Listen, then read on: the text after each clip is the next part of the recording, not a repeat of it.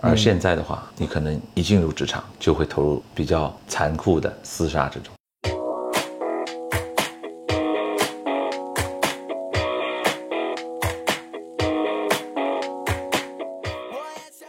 八九八五二幺幺，嗯，对吧？为什么那些组织需要这样的人？因为我有的挑啊。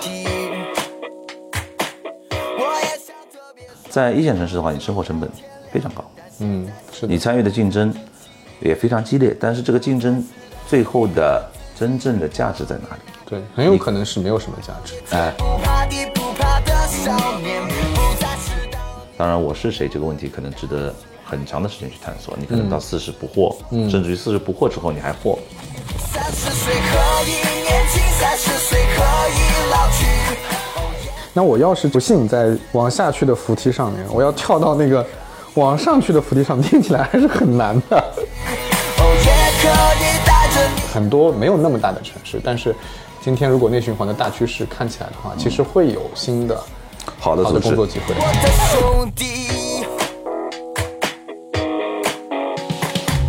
我就爱大口吃肉，大口的喝酒，来一起把酒杯举起。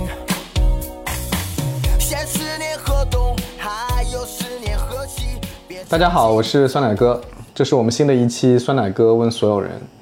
呃，我们今天请了一个很重要的人哈，就是我刚才还跟他讨论到底怎么称呼他，嗯、他提出了一个呃要求，说叫他 Q 先生。呃，这个 Q 先生呢是某，哎呀，你们这个公司这个某大型人力资源综合服务集团对的副总裁。嗯啊，然后就我平时看他朋友圈都很高级的，就是整天出席什么达沃斯论坛咯，什么这种对吧，就很厉害。但我一直以为呢，我一直称他们是个大型猎头公司，我这么说不准确对吗？呃，对，如果从人力资源综合服务的角度来讲的话呢，肯定是不准确的。我只是提供给客户人力资源 HR 相关的服务，我其实在是做的是业务。你你的客户一般会是什么样的公司？如果说从资本结构来讲的话，外资的。资本结构，资本结构，外资好，呃，外资外资。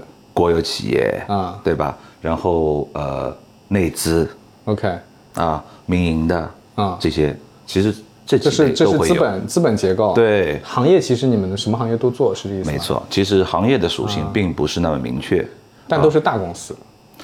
呃，小公司也有，但是为什么是大公司为主？是因为我们做人力资源服务的，嗯。肯定是和人员规模对。相关。对，那么，只有人数规模到一定体量的话，它所需要的服务才会越来越多样化，嗯。也会需要我们这种综合性的嗯。人力资源服务。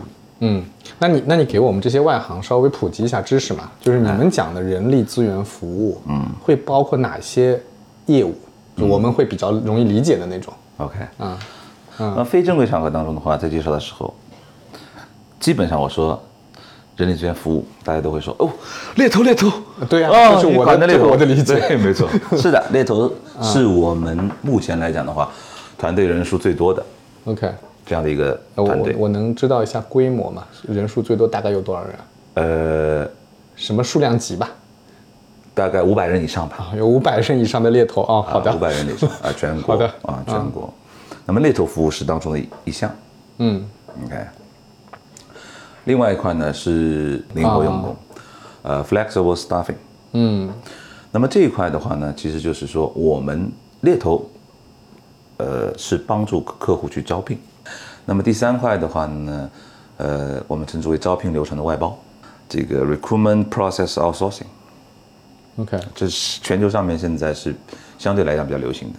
为什么呢？因为很多客户在发展过程当中，他不可能每个招人都用猎头的方式，嗯。所以的话呢，他把他的一些招聘的需求集中化，有需求的话，他希望啊通过专业的公司去帮助他进行管理，嗯。降低他的成本。所以其实，在选全流程啊选用预留留，嗯这个还再加一个哦，还有什么？退客户，嗯。啊，如果他有裁员或者战略调整时候发生人员变动的时候，我们帮这些人去明确未来的职业方向，呃，这是什么意思？提供给他未来嗯。找工作的技能，啊，让他更好的找到下一份工作。这一块，所以从选用、预留、退嗯。五个方面，嗯，我们都提供服务，明白了。这才是为什么我们叫综合性的。对，啊。作为我一个外行呢，嗯。就首先那个 Q 先生给我们介绍了一下他们的这个综合人力资源服务到底是啥，我觉得对我来说也是一个行知识普及啊。嗯。但是我们外行听完呢，我还是会说，哎，你们其实就是一个猎头公司啊，开玩笑，开玩笑，开玩笑，看来我这工作没做好。没有没有没有，开玩笑，是这样啊，就是我今天想想找你聊最想聊的一个话题，因为就你的那个立场，跟我们平时去跟一个企业家聊天，或者跟一个 HR 聊天，甚至是一个或者猎头本人聊天，它都不一样。因为他们是个体角度，对吧？就是我我遇到了一件什么事儿，我觉得这个事情是什么样的。嗯，那你不一样，你们有对吧？刚才讲那么多人，那么多员工，然后有这么多客户，这么多 case，你会站在一个相对来说比较宏观一点的角度来看这个问题嘛？嗯，啊，我我今天主要想跟你讨论讨论，就是今天的职业发展，嗯。或者说我们聚焦一点嘛，比如说今天一个年轻人他毕业要找工作了，嗯，或者说他工作了几年他要换工作了，嗯。他面临的这个市场格局，嗯。跟以前嗯。有没有什么大的变化和趋势？嗯。你觉得是可以聊一聊的？嗯，好，这个问题也经常被问到。嗯，啊，未来发展的趋势，对吧？。对，那么，呃，如果我用在很多这个市场演讲的这个角度来讲的话呢，我不知道啊，是不是今天听众没关系，你先用官话讲一遍，然后用非官方的再讲一遍。啊，OK，好，呃，但是我觉得，即使说是官话的话呢，这当中还是蕴含了很多的和经济相关的部分。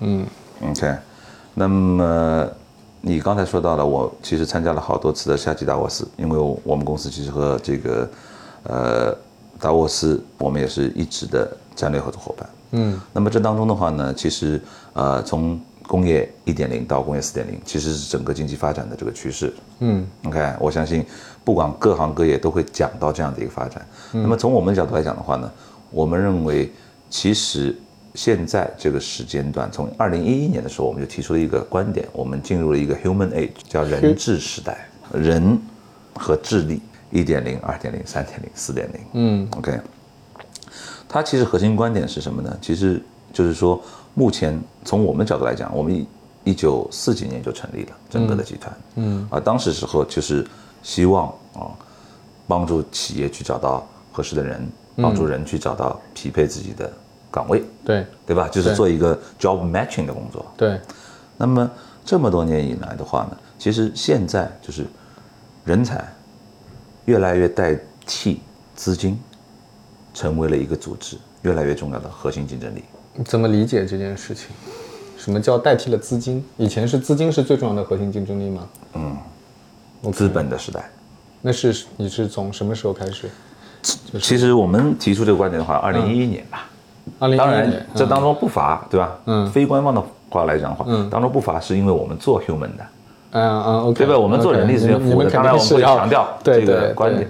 但是的话呢，确实，啊，嗯。从这个技术革命，因为现在技术革命的速度是非常快速的，对，啊，原本我们看到一个组织、一个产品，嗯。甚至一种组织形态，嗯。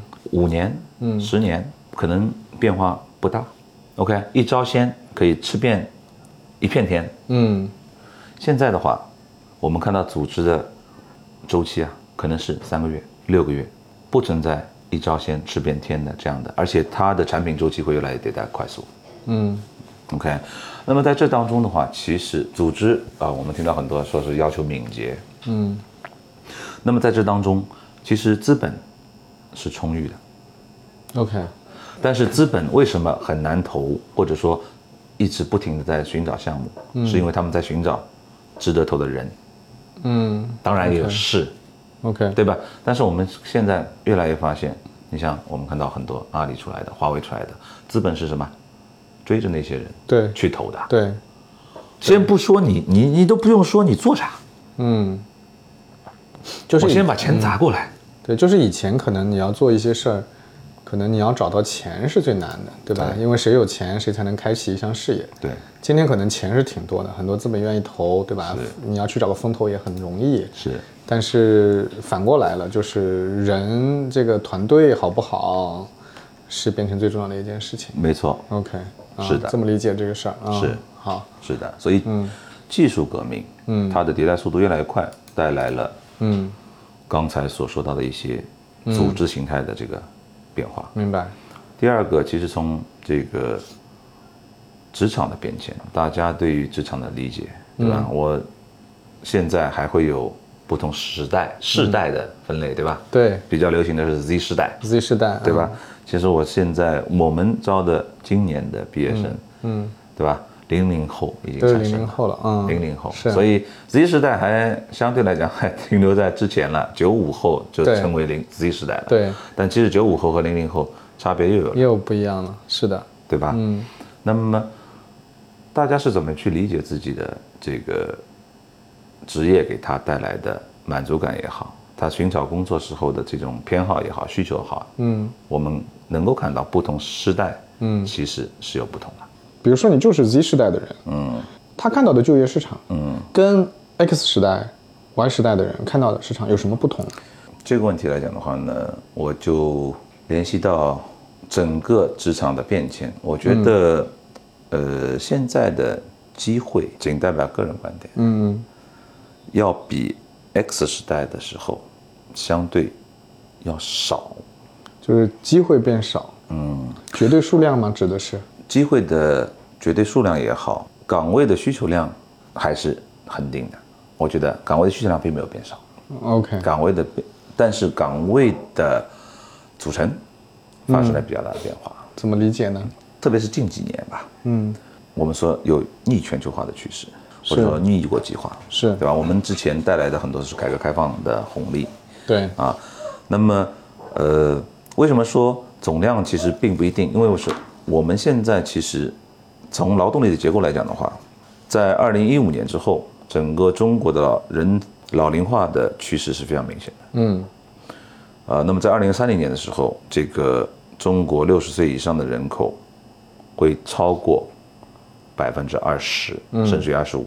嗯，就等于你在街上走路的话，四个人当中就有一个六十岁以六十岁以上的老人。从前景的角度来讲，我认为我们是需要，我们有存在缺口的。这也是国家为什么鼓励三胎，嗯啊，需要需要迅速调整这个政策颁布。对啊，因为我们在七八年之后，这个独生子女政策吧，其实对于整个中国的劳动力人人才的结构发生了很大的这个这个影响，而且你是没有办法补的，对，缺了一代，而且现在的结婚率啊，离婚率啊，对，结婚率下降，离婚率也升高，然后是这个生又不愿意生小孩，不不愿意生小孩，对。所以的话呢，其实从这个经济学或者是这个人口统计的角度来讲的话，嗯。其实这一块的大家已经看到这个趋势了，人口红利的消失，嗯，那么是不是会带来这个未来这个嗯。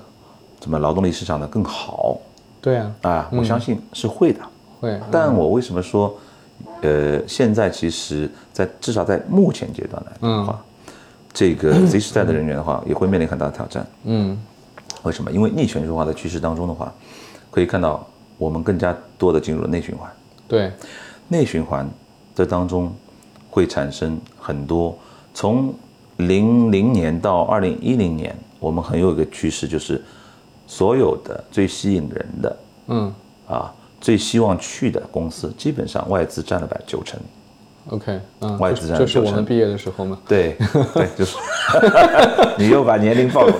哎对，那个时候外资是最受欢迎的，对的最受欢迎的。嗯，那么，但是在呃到其实从一一年以后，对。啊就开始有转变。是，啊，外资的最受欢迎的排名当中，外资的比例会减少。啊。那么在新冠爆发之后，呃，包括一些即使在这个一线城市，外资的一些撤离，包括中美关系，嗯的一些变化，其实外资的企业在国内经营的难度其实是在增加。对，那么原本职场的结构当中，Z 时代的大学毕业生，其实外资它可以提供一个什么呢？比较明确的岗位、做事的方法、流程、对对待人的一些方式。对，那我觉得这一套的培训体系，因为外资公司其实经历的发展周期，要比国内公司相对来讲要长。嗯。所以当时时候我我记得很主要的一点就是说，中国有很多呃业余业余的天才选手，就是说你再天才，在你的职业发展通道的时候，你还需要由于阅历嗯。啊工作的经验，对。去沉淀的一步步嗯。脚踏实地的上去的。嗯。啊，而中国的经济那时候发展很快，所以的话呢，大家机会相对来讲更多，嗯。快速的被拔到了，其实啊。可能自己能力还不到的，但是也是由于这样的情况，所以你可以说对于组织来讲的话，其实他很痛苦，因为他在快速的拔人上去。对，OK，但是对于个人来讲的话，哎，能力强的人他可能就抓住了这个机会，对。所以那段时候是叫呃业余的天才选手，嗯。啊，那么呃，我觉得近几年的话啊，包括内循环，包括逆全球化，所以的话，中资的企业啊，国内的公司啊，头部的互联网企业越来越多。嗯。啊，非常好。啊，应该从业务形态上面非常好。对。但是这些组织是不是足够成熟？加入这些组织的人是不是能够像原来那些沉淀时间更长的组织，给予这些人人才相应的发展通道。啊？所以当可能有有些九九六的说法嗯。啊，这些他面临的环境、组织的这个文化也好，嗯。啊做法也好，嗯。啊，可能进入了不同的一些序列。那么相对来讲的话，可能更多的业余天才选手产生了，但是之前的，因为更早零零年之前或者是零零年左右加入职场的这些人，他其实相对来讲还是有一段时间被发展的，而且是在相对来讲成熟的体系当中。而现在的话，你可能一进入职场就会投入比较残酷的厮杀之中。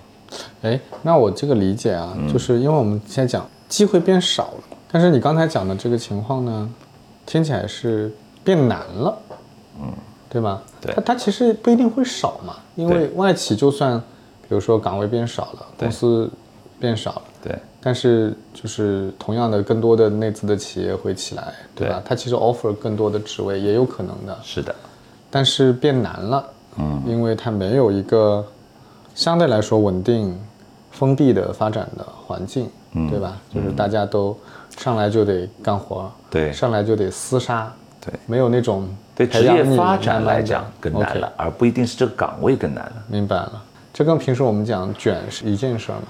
应该说有一些部分是相关的。嗯为什么会产生内卷？这和一个组织的文化、一个领导的风格是相关的。嗯，组织文化也代表着领导风格的传递。那是不是跟我们刚才讲的也有关系？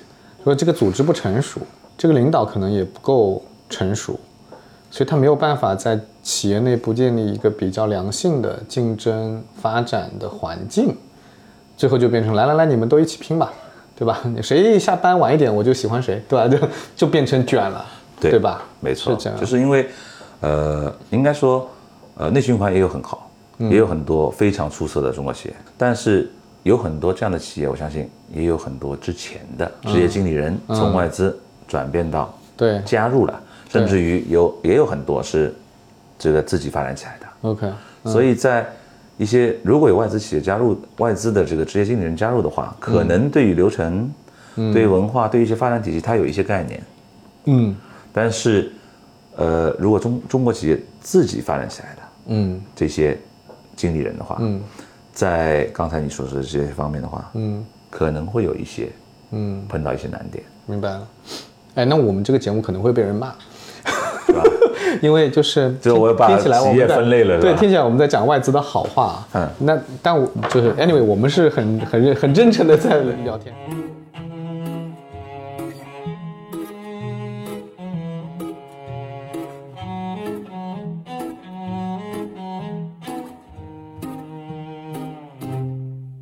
在这个世界里寻找着你的梦想。你问我梦想在哪里？我还年轻，我还年轻。他们都说我们把理想都忘在在那轻狂的日子里。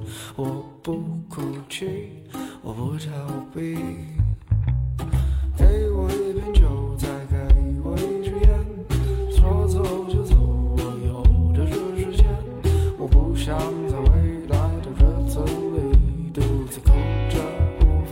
法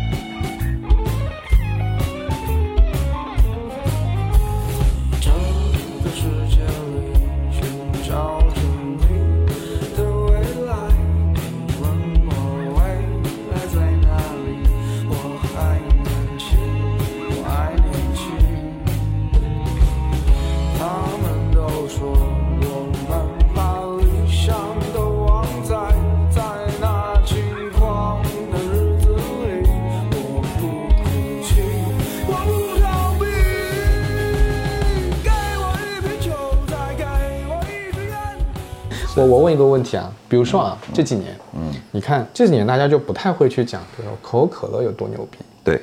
啊，宝洁有多牛逼，对，大家讲的是，你看阿里的组织很牛逼，对。对吧？对。然后阿里的组织还会输出，对，就很多公司，尤其是中国国内的那些民企啊什么，嗯，还会要请阿里的政委来做 HR，、对吧？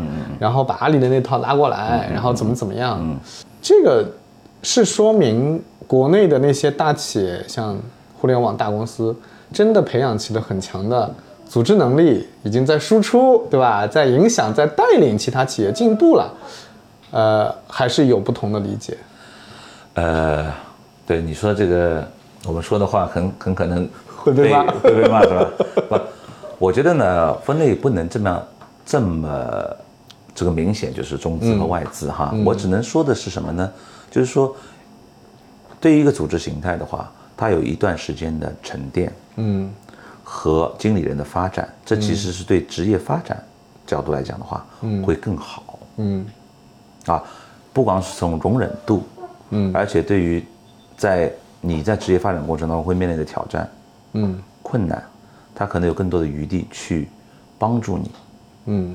达成，而不是直接把你摔到游泳池里面，你不会游泳，要么淹死，要么你自己起来。嗯。OK，它的容忍度会高，所以是针对个人的。嗯。我很，我们的我们现在很多客户都是中资企业，嗯。而且为什么外资会撤离？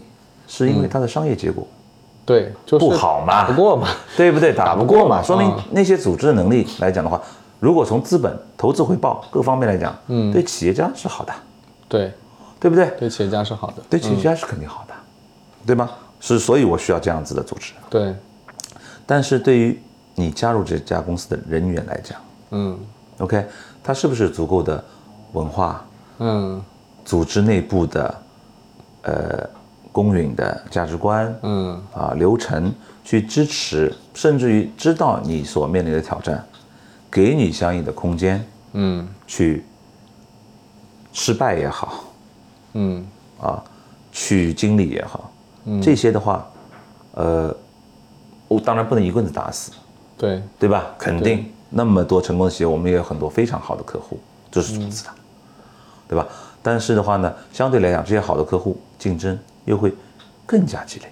对，OK，但这种的这类型的头部企业，在国内这么大的环境当中还是少啊，嗯还是相对少。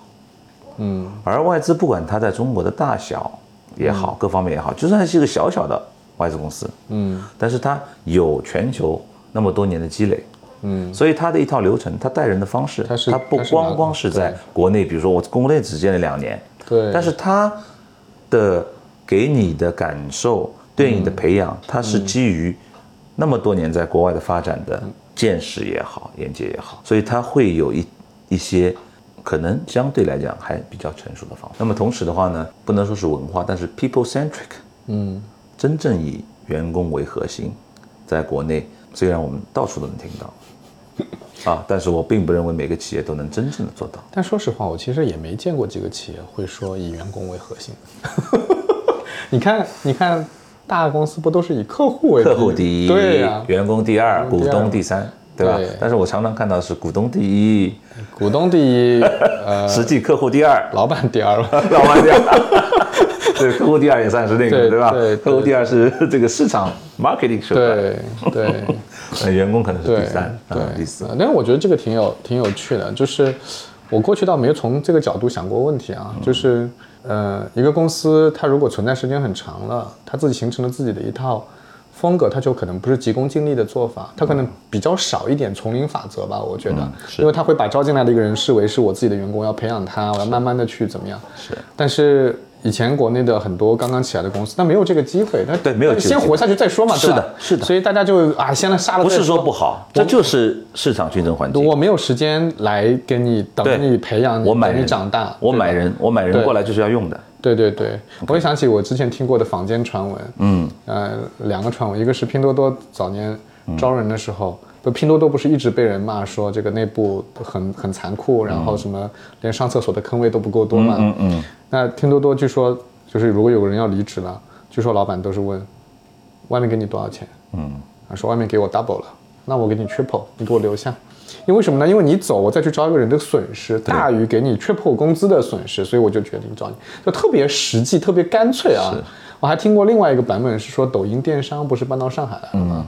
说抖音电商招人就全招阿里的人，那阿里本来工资就很高了，不管 double 过来吧，就特别粗暴啊，就是那种感觉。对，哎，那那作为就是现在找工作，对吧？现在年轻人找工作，一方面卷的要死，对吧？我我我昨天还看了一个帖子，说有多卷，嗯，说上海的一家金融机构，还不是最头部的，嗯，说这个招人都要求是全球前五十的高校的金融硕士以上，对吧？本科必须是国内九八五以上，对吧？就这样你还不一定进得去，对吧？招人的时候特别卷，然后呢，求职的时候呢，大家现在都是冲着哪里热门去哪里，对吧？就字节这两年肯定很火，对吧？对大家都去对的，但是其实很少有人会考虑刚才我们讲的，那他怎么判断呢？就是。比如说，假设我是一个，我不是那个想去丛林法则里面厮杀的人，我觉得太苦了，而且什么一将功成万骨枯，真的轮到我出头的机会也不是很高。那我怎么样能够找到一个真的是能够好好的把我，我也有工作的热情和雄心，但是能有一个好的环境和组织能够好好的发展我的，我怎么样才能找到这样的公司呢？从两个角度吧，一个从个人，如果我给职业发展的话角度的这个建议的话，还是要从我是谁嗯入手。当然了，一个人活到老学到老，是吧？对自己的认知过程其实是最难的嗯，啊！你能看到的，你对自己的认知，并不一定是别人眼中的你。对，OK，而且要回答说你喜欢什么，你想做成什么，这样很简单的问题，其实你可能要花很多时间回答不出来回答回答不出出来哎回答不出来 答不出来。那么当然，这个我也不是说马上就能答出来，它需要一定时间的历练，但是我可以知道，嗯，我在我目前啊我在哪里，嗯我是谁，嗯那么我在哪里？就像就像你刚才你说的，啊九八五二幺幺，嗯，对吧？为什么那些组织需要这样的人？因为我有的挑啊。对，那未来劳动力，你看看这个直接变成老龄化社会，他没得挑的时候就不一样了。但对是很不幸，嗯你在这个也正好在这个有人挑的时代对，还是被人挑的时候，对对不对？对所以的话，他必须你就要面临这样的竞争。那既然组织有的挑，并不是说有多好，这其实也意味着这些组织其实不成熟。牛牛有什么牛的呢？你真的需要那么好的人吗？嗯，每一个岗位都要需要那么好的人吗其实？真的不需要，其实真的不需要。而且你花了那么多那样的投入，嗯，你找到这些人，你留得住吗？他做的岗位，这必然有分工，对。不是每个人都在做最高价值的。对，你都招的这样的人，其实对组织来讲，并不是最有效的招聘是一件好事策略，嗯。只是反正我得挑，嗯，反正有人，啊，我十个岗位，你一万个人，反正我能收得到一万个对，Why not？对，其实是这个组织的招人的逻辑是很偷懒的，就是我也懒得去判断你到底是不是合适我们，我就看看学历，对，看看长相，对对吧？就就好了，就就就这样，对吧是的，？OK，啊，特别是金融行业的话，它其实用工的数量并不是那么多。对当然你说大型的金融组织的话，银行啊、集团啊、这些不一样，它从大学生开始培养，它一年的招聘量非常大。对，对，OK，但是的话呢，有一些确实是挤破头吧，你们挤破头。对啊组织是这样子，但是个人我觉得还是要更加清楚。当然，我是谁这个问题可能值得很长的时间去探索。你可能到四十不惑，甚至于四十不惑之后你还惑对，啊。但是我在哪里？我觉得这是我们可以稍稍的分清楚的。嗯，我在竞争当中处于什么一个阶段？嗯，我在竞争当中属于什么样的人群？我的价值在哪里？我对企业的价值。那么，其实现在在国内，我能看到的是，有很多不同的城市，因为内循环，所以其实这一块做的还是有一说一，还是不错的。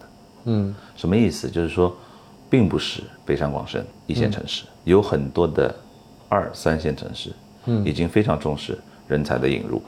OK，啊，现在其实在这个人才人人员的净流入嗯，这个角度来讲的话，其实有很多二三线城市已经非常不错了，甚至于净流入率要大于大大大于一线城市，比如说杭州，杭州其实，在很多人眼里已经已是一线了，一线城市，对对对对，比如说苏州、嗯嗯。无锡，有很多城市已经比较注重人才的一些落地的政策。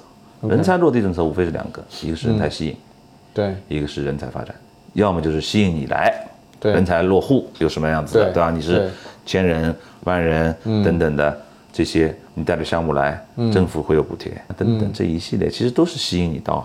那么那些地方，其实上市公司数量不少，其实那边会有挺多机会的，对吧？也会有挺多机会，而且他们其实并不一定能找到，嗯，他们没没那么挑，也挑，但是的话可能就要分清楚自己在哪里。嗯对不对？你是加入哪一块的竞争之后是说，哎，我想去哪里？那么去哪里当中的话，其实刚才我说到的这些点其实是值得思考的。嗯有没有去真的看过这些不同地区的上市公司数量？嗯它所发展行业，因为每个城市基本上现在都会有一些核心行业，比如说上海芯片啊、金融啊、对，嗯，服务业啊，即使在长三角、粤港澳这些地方的话，其实它都会有形成一些支柱型的国家重点培养的产业，新能源，嗯嗯啊，智能制造，其实已经开始分了嗯分了，嗯那么在内循环下面，你能不能看清这个大的趋势？我觉得很重要。像成都啊，为什么好多嗯游戏游戏公司，游戏公司能够包括电商的直播平台，嗯很多都是设在成都的在成都是的，所以开始有些城市的属性，眼光放长远一点。你喜欢哪个城市可能所聚焦的，你看好哪个城市所聚焦的一些产业，我觉得这是可能是给到呃迷惘中的 Z 时代的一些可能的一些指引，而不是仅仅针对于一些大家都挤破头的组织。你这么一讲呢，其实更多的是从很理性的角度来分析了，对吧？就是所谓的大城市，可能就是北上广深，过去我们看的，对对吧？对。但是实际上，就是你未必要把自己放在这么激烈的竞争、这么内卷的地方去看你的机会，对吧？其实很多没有那么大的城市，但是今天如果内循环的大趋势看起来的话，其实会有新的好的好的，工作机会，好的组组织，其实嗯。工作机会比较 equivalent，意味着嗯。那个地方有好的组织，这个组织它带给你职业的起步发展。在一线城市的话，你生活成本非常高，嗯，是的你，参与的竞争也非常激烈，但是这个竞争最后的真正的价值在哪里？对，很有可能是没有什么价值的。哎就是你你奋斗了半天也没攒下什么钱，对就像我们当时时候技能也是个螺丝钉，对，当？即使我们当时的时候，这样回想我们当时的时候，嗯，对吧？我们会认为咨询行业或者是某些很高大上的行业非常好，啊，当时可能金融行业一般，对。所以很多都没有从事金融行业。对。但其实从行业本身特质来讲的话，如果我当时不去嗯。所谓的挤破头的咨询行业的话，嗯，可能相应的在金融行业我们取我们能够取得更大的对。成就，对。那说不定。对是。OK，是。但是回到现在来讲的话，那么大型的这种一线的企业啊，全国或者互联网这种耳熟能详的企业它能够给你什么？它带给你的是什么？经过许多路口过很多站牌你才能够清楚哪里是前行的方向可是却不知何时到终点淡多少理想幻灭多少希望你才能够理解人生是单一的黑白。多绚烂色彩。现实总是无情又残酷，轻易打碎我们的梦想。不知道你是不是还能记得自己当年的那副模样？那虚无缥缈的未来，真的像泡沫般脆弱吗？也许它只有在耀眼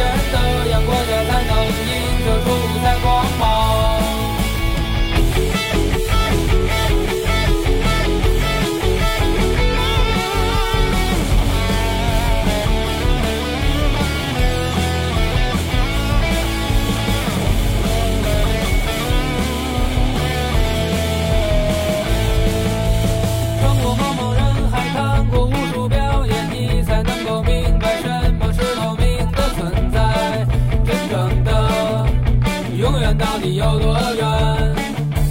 经历风雨泥泞，身上挂满尘埃，你才能够体会一切没有想象简单。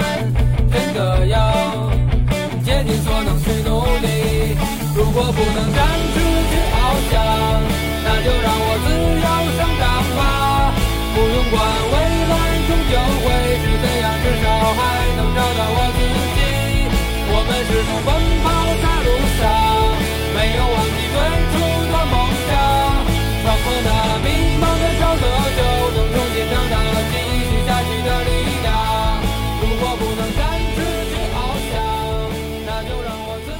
我们讲一讲非常微观的问题啊。哎，比如说我我已想好了我要去做什么行业，然后我找了一个没有那么卷的地方，但还是有很多公司嘛，有没有什么微观一点的方法去判断，就是这个公司不错，对吧？就除了这个大家都知道薪酬啊，然后公司的收入啊，对吧？除了这种东西以外，还有什么呢？哎这个这个公司挺好，可以可以培养我的，我是我是在这里可以有一些比较好的前途的，有没有什么微观的技巧？我觉得看几个点吧。第一个啊，整个的招聘的过程，他给你留下的印象是什么？这个当中包括他的宣传，嗯，包括他当中出来的和你接触的每一个人，人嗯有可能有 HR，嗯有可能是业务的人。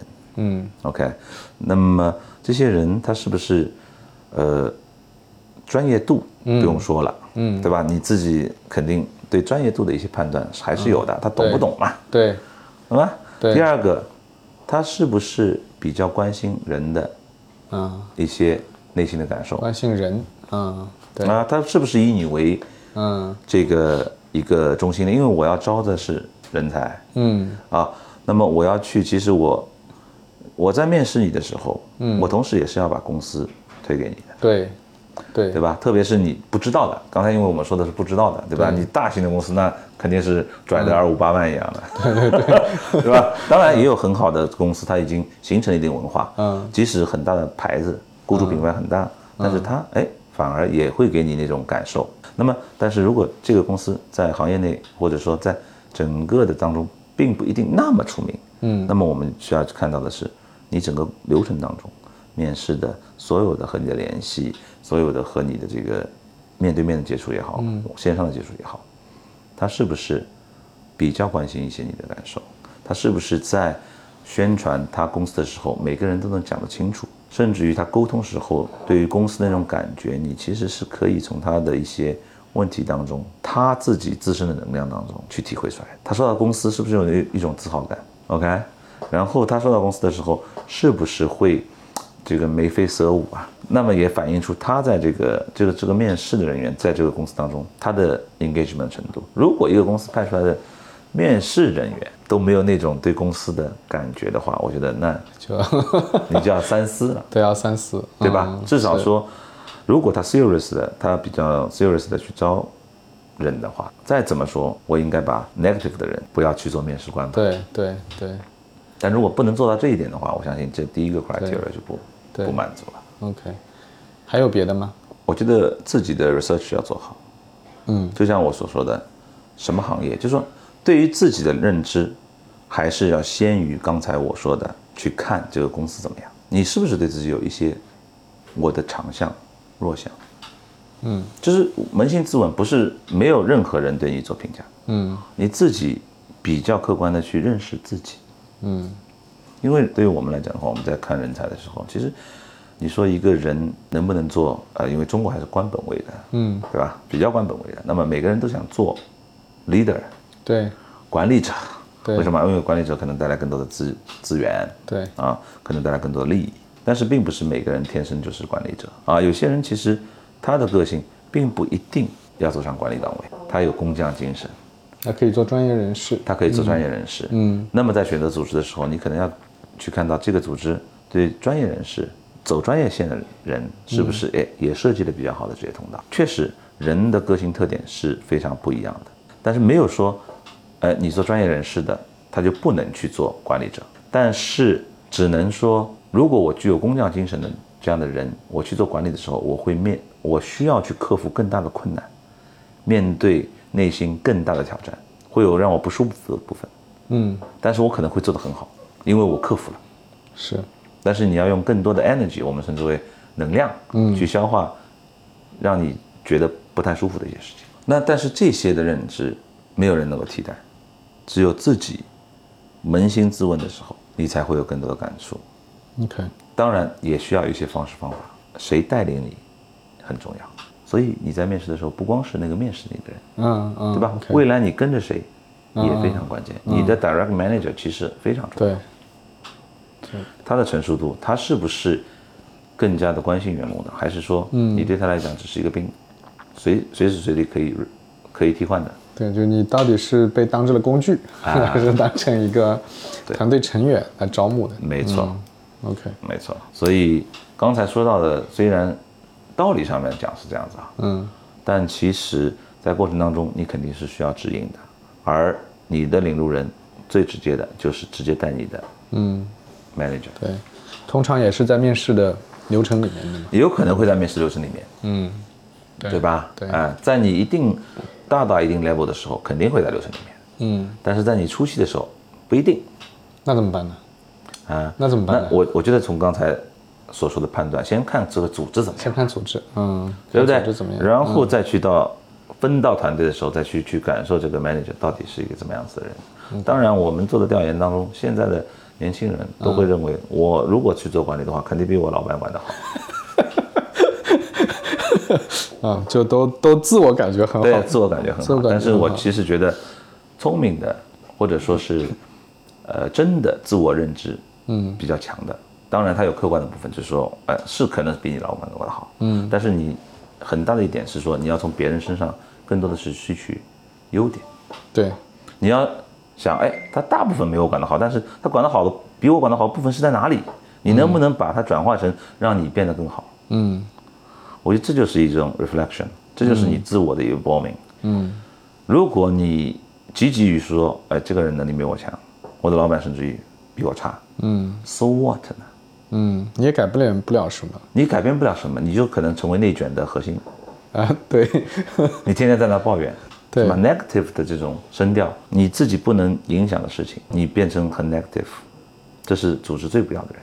嗯，不管你有多聪明，因为你的力量都花在了背对道而驰。你最后就削弱，反而削弱了整个团队的能力，对吧？对你变成了一个非常负面的因素。对，嗯哎，最后我们聊一下那个你前面讲的那个选用预留退的退，啊，嗯，我觉得这也是很多人关心的问题，因为很多人要么就是遇到了，的确这个企业遇到了问题，比如他他被迫要换工作，对吧？还有一些人是真的是就觉得不适合，就他就做了一段时间，他觉得不适合，他想要转，换工作，在这个里面，除了你刚才讲的这种，可能有些企业他自己会有，比如他要裁员了，或者他要怎么样，他会有提供这种服务哈。但从个体角度来讲，一个人如果要转转转职，对吧？他要换一个工作，他想要重新开始自己的职业生涯，有没有一些软着陆的方法，可以让这个转变来的顺畅一些？呃，职业转换的话呢，这个方法是不变的，无非就是说这个企业做好，他只是他出钱让你去啊，进入了一个所谓的 program，嗯。但是没有一个提供这种服务的人说我包帮你找到工作，对，那肯定不行。对的，因为没有一个人会是以人为中心说我肯定可以帮你找到一个工作。嗯，我们不尝试过，不可能。我们尝试过有有些企业公司嗯。他说哎。那这样子的人啊，我付既然付给你钱了，我你包帮他找到工作啊，嗯。没有一个 work 的，嗯，为什么？就像你找老婆一样的，如果说我包帮你找到一个老婆，那这个老婆肯定不太行。不，关关键是他肯定很挑，即使他是一啊个，对对对，你知道吗？即使他是一个，对吧？嗯。猪八戒，嗯，他他也能够挑的，因为你反正你反正帮我找我的老婆嘛，对。的 对对，我一定找他的美若天仙的，对吧？是吧？嗯。哎，所以这个当中是一个匹配性。那么退这个工作的话，有些企业做得好，其实它也是为它的雇主品牌。嗯。啊，雇主品牌并不是只看你在招聘端你宣传的多漂亮，嗯啊，你说我对员工多关心，因为现在这种战略的转移比原来快多了。对，原来可能几年才能定出战略转移的方向，嗯。现在可能两三个月。对，这次经营会议开，嗯，一转移就意味着很多人要一换工作。转移就就意味着一个部门可能就没了。对我，我前两天看新闻说，那标题比较耸动啊，说字节要裁掉百分之七十的人。对我点进去看啊、是字节商业化团队要裁掉百分之七十的人，那就商业化团队就很多地方就没有了，对吧？就很快的。是的，因为很多人都找上门来对让他做，他已经不需要 BD 团队了，对对对对？那这样子的话，确实不是说意味着你做的不好，嗯对而你就必须跟着组织的战略进行调整。对他他在做他的战略选择。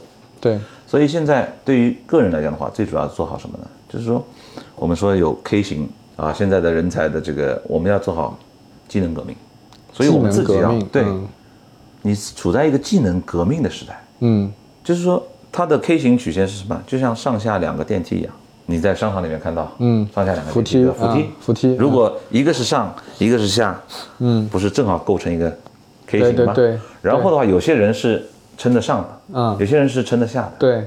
而且这个这个加速度是非常快的。对，OK，对。而这种现在是嗯。出现了，所需要的技能，比如说嗯，是要从下的像跳跳到像酸奶哥这样的 digital marketing 的人才，就是直线上升的，大数据分析的，啊，芯片设计的，嗯。做算法的，嗯。很多就是因为对，他会因为这是很多工作当中所需要的，对。很多岗位当中所需要，它跨组织。OK OK，, 你具有这些技能的人员，他会受到增强，而且他的机会会很多。嗯。而特别传统的，嗯，行政嗯。啊，就你只会做一些最基础的人事的处理，嗯。啊，这些可被替代的，嗯啊，重复的劳动的人，肯定是我快加速往下。所以对于人来讲的话，每个人，我觉得都要去找上升的这条。你这个很有意思啊！我们以前讲百业不分贵贱，嗯，行业不分高低，嗯，感觉好像大家都是在同一个平面上走路，对吧？你这么一讲，其实有很多的呃，不一定是行业，很多技能有具备很多技能的人，他跟另外一些人是背道而驰。其实他们在正在迅猛的拉开差距啊。是的，就是说，技能的所具有的技能为什么会现在越来越拉开差距呢？是因为刚才所说到的嗯技术的革新。嗯，OK，嗯 OK，为什么老是被问到这个问题啊？哎，人工智能这么厉害呢？嗯，你未来的工作岗位很多都被替代掉了哎会不会替代啊？工作岗位是多还是少啊？很多被替代掉了。工作岗位不会少，嗯只是说有些工作岗位会被消灭，嗯，它会有新的工作岗位出来，对，对吧？我要设计 AI 的人，嗯不是被需要了吗？对，对吧？我要去操控，让这个 AI 更好的服务于商业场景的人，嗯，不是更需要了吗？但是你有没有这个具备这个技能呢？对你是不是具备的技能正好是被 AI 替代掉的那个技能呢？对不对？所以传统银行的话，很多有有一些这个柜台的人员，对对他就会被替取代了，因为他做的是重复性的工作，是的，是的啊，，价值的存在会越来越低。第二个，从刚才说到的人治时代当中，个性化的选择会越来越多。嗯，这就是为什么你看到有很多公司它会出现我们叫极客 gig economy，嗯呃，就是说它其实我可能不是一项工作能够满足我嗯高端的人才，不是一项工作那么多我的技能可能可以运用于不同的工作岗位，嗯。所以我用 freelancer 的角度，，OK，嗯。我就在 freelancer 当中，我去承包一项大的工作当中的某一项，但是我输出的是我最核心的技能，嗯。我也能获得很强的回报。嗯，OK，所以更加多的是，可能对于人才来讲的话，更多是你的技能在哪里。对，那我要是正好已经在不不幸在往下去的扶梯上面，我要跳到那个往上去的扶梯上面，听起来还是很难的，对吧？这个这个跳跃的动作，这个跳跃动作两个，嗯第一个你，你第一个你有没有认识到？嗯，对你知不知道自己在往下走，啊对不对？对第二个，你有没有分析出来哪里是上升的？，OK，第三个，你有没有找到你通过什么方法可以让你去转移到上升的？嗯学习嗯。还是削尖头？嗯。用我现在的技能。嗯。啊，我练习面霸的技术也好，或者什么技术也好，我先走走到这个上升通道的企业当中去。嗯，我突然想到一个不是特别恰当的例子啊，嗯。就是那个嗯其实不是真的不是恰不恰当，它并不是个上下通道，就是以前演《星球大战》的男主角哈里森福特，他后来变成了好莱坞一线演员嘛，哎对，他以前是个木匠，对吧？嗯。但他就想去做演员，对。那好莱坞，你想这么多大导演，这么多大演员，他怎么才能成为演员呢？他后来动了一个脑筋，我觉得思路很清晰啊。第一呢，就是说，怎么样才能成为一个演员？我要认识大导演，我要认识好莱坞的权势人物，对吧？我要是好莱坞的名演员，我才有机会。他先认准这件事情。第二，那我怎么以我的技能，怎么才能接触到他们呢？就是做好一名好莱坞的木匠。所以他就真的是去帮名演员、名导演家里做家具，因为他做的很好，然后人家就认识他了，然后他也大家也知道，哦，这个人想做演员的，资质也还可以，是。结果正好碰到卢卡斯拍《星球大战》，找不到名演员，因为没有人愿意去演这个奇怪的电影，对，哎，有人就想到他了，哎，你来吧，他来了，他就成名了，对，大概是这么一个逻辑哈，对，其实你说的那个最怕有心人了，对，就看你有没有心，嗯。你的意志坚不坚定。其实道路肯定是可以找到的。嗯。就像你到这个组织当中，我用现在我的技能，我到这个组织当中，我就算做我擅长的事情，但是我只要在这个行业，嗯。而且我看好这个行业，嗯。就可能有机会去转型。嗯，但是你不进去，永远都不是这个行业的人。明白，嗯。嗯，OK，好，我们差不多了，我们聊了一个多小时了。那个感谢这个 Q 先生。贡献他磁性磁性的嗓音啊，充满磁性的嗓音。我们录之前他就说，嗯，这个我磁性的嗓音可以呈现了啊。那个我们今天聊的题其实还挺大的啊，嗯，然后我们其实也很难在这么短的篇幅里给出非常具象的技巧。事实上，对于大部分的个体来说，技巧也不通用，对吧？每个人能够用到的东西不一样。对但是呢，就是有一些大的方向性的问题，其实值得思考的。比如说，Q 先生提到的，对吧？第一，你是不是能够判断不同的城市、不同的行业，它有存在不同的机会？你怎么样去判断一个好的组织，而不只是不只是很热门，但是其实并不能发展你的组织？包括我们讲，你要转行工作，你要从下行的扶梯上跳到上行的扶梯上，你要大的方向上你要认准哪些点啊？我觉得都是特别有价值的。那个感谢某大型人力综合服人力资源综合服务机构的 Q 先生啊，今天那个给我们讲了这么多，好，谢谢，感谢。谢谢，好，拜拜。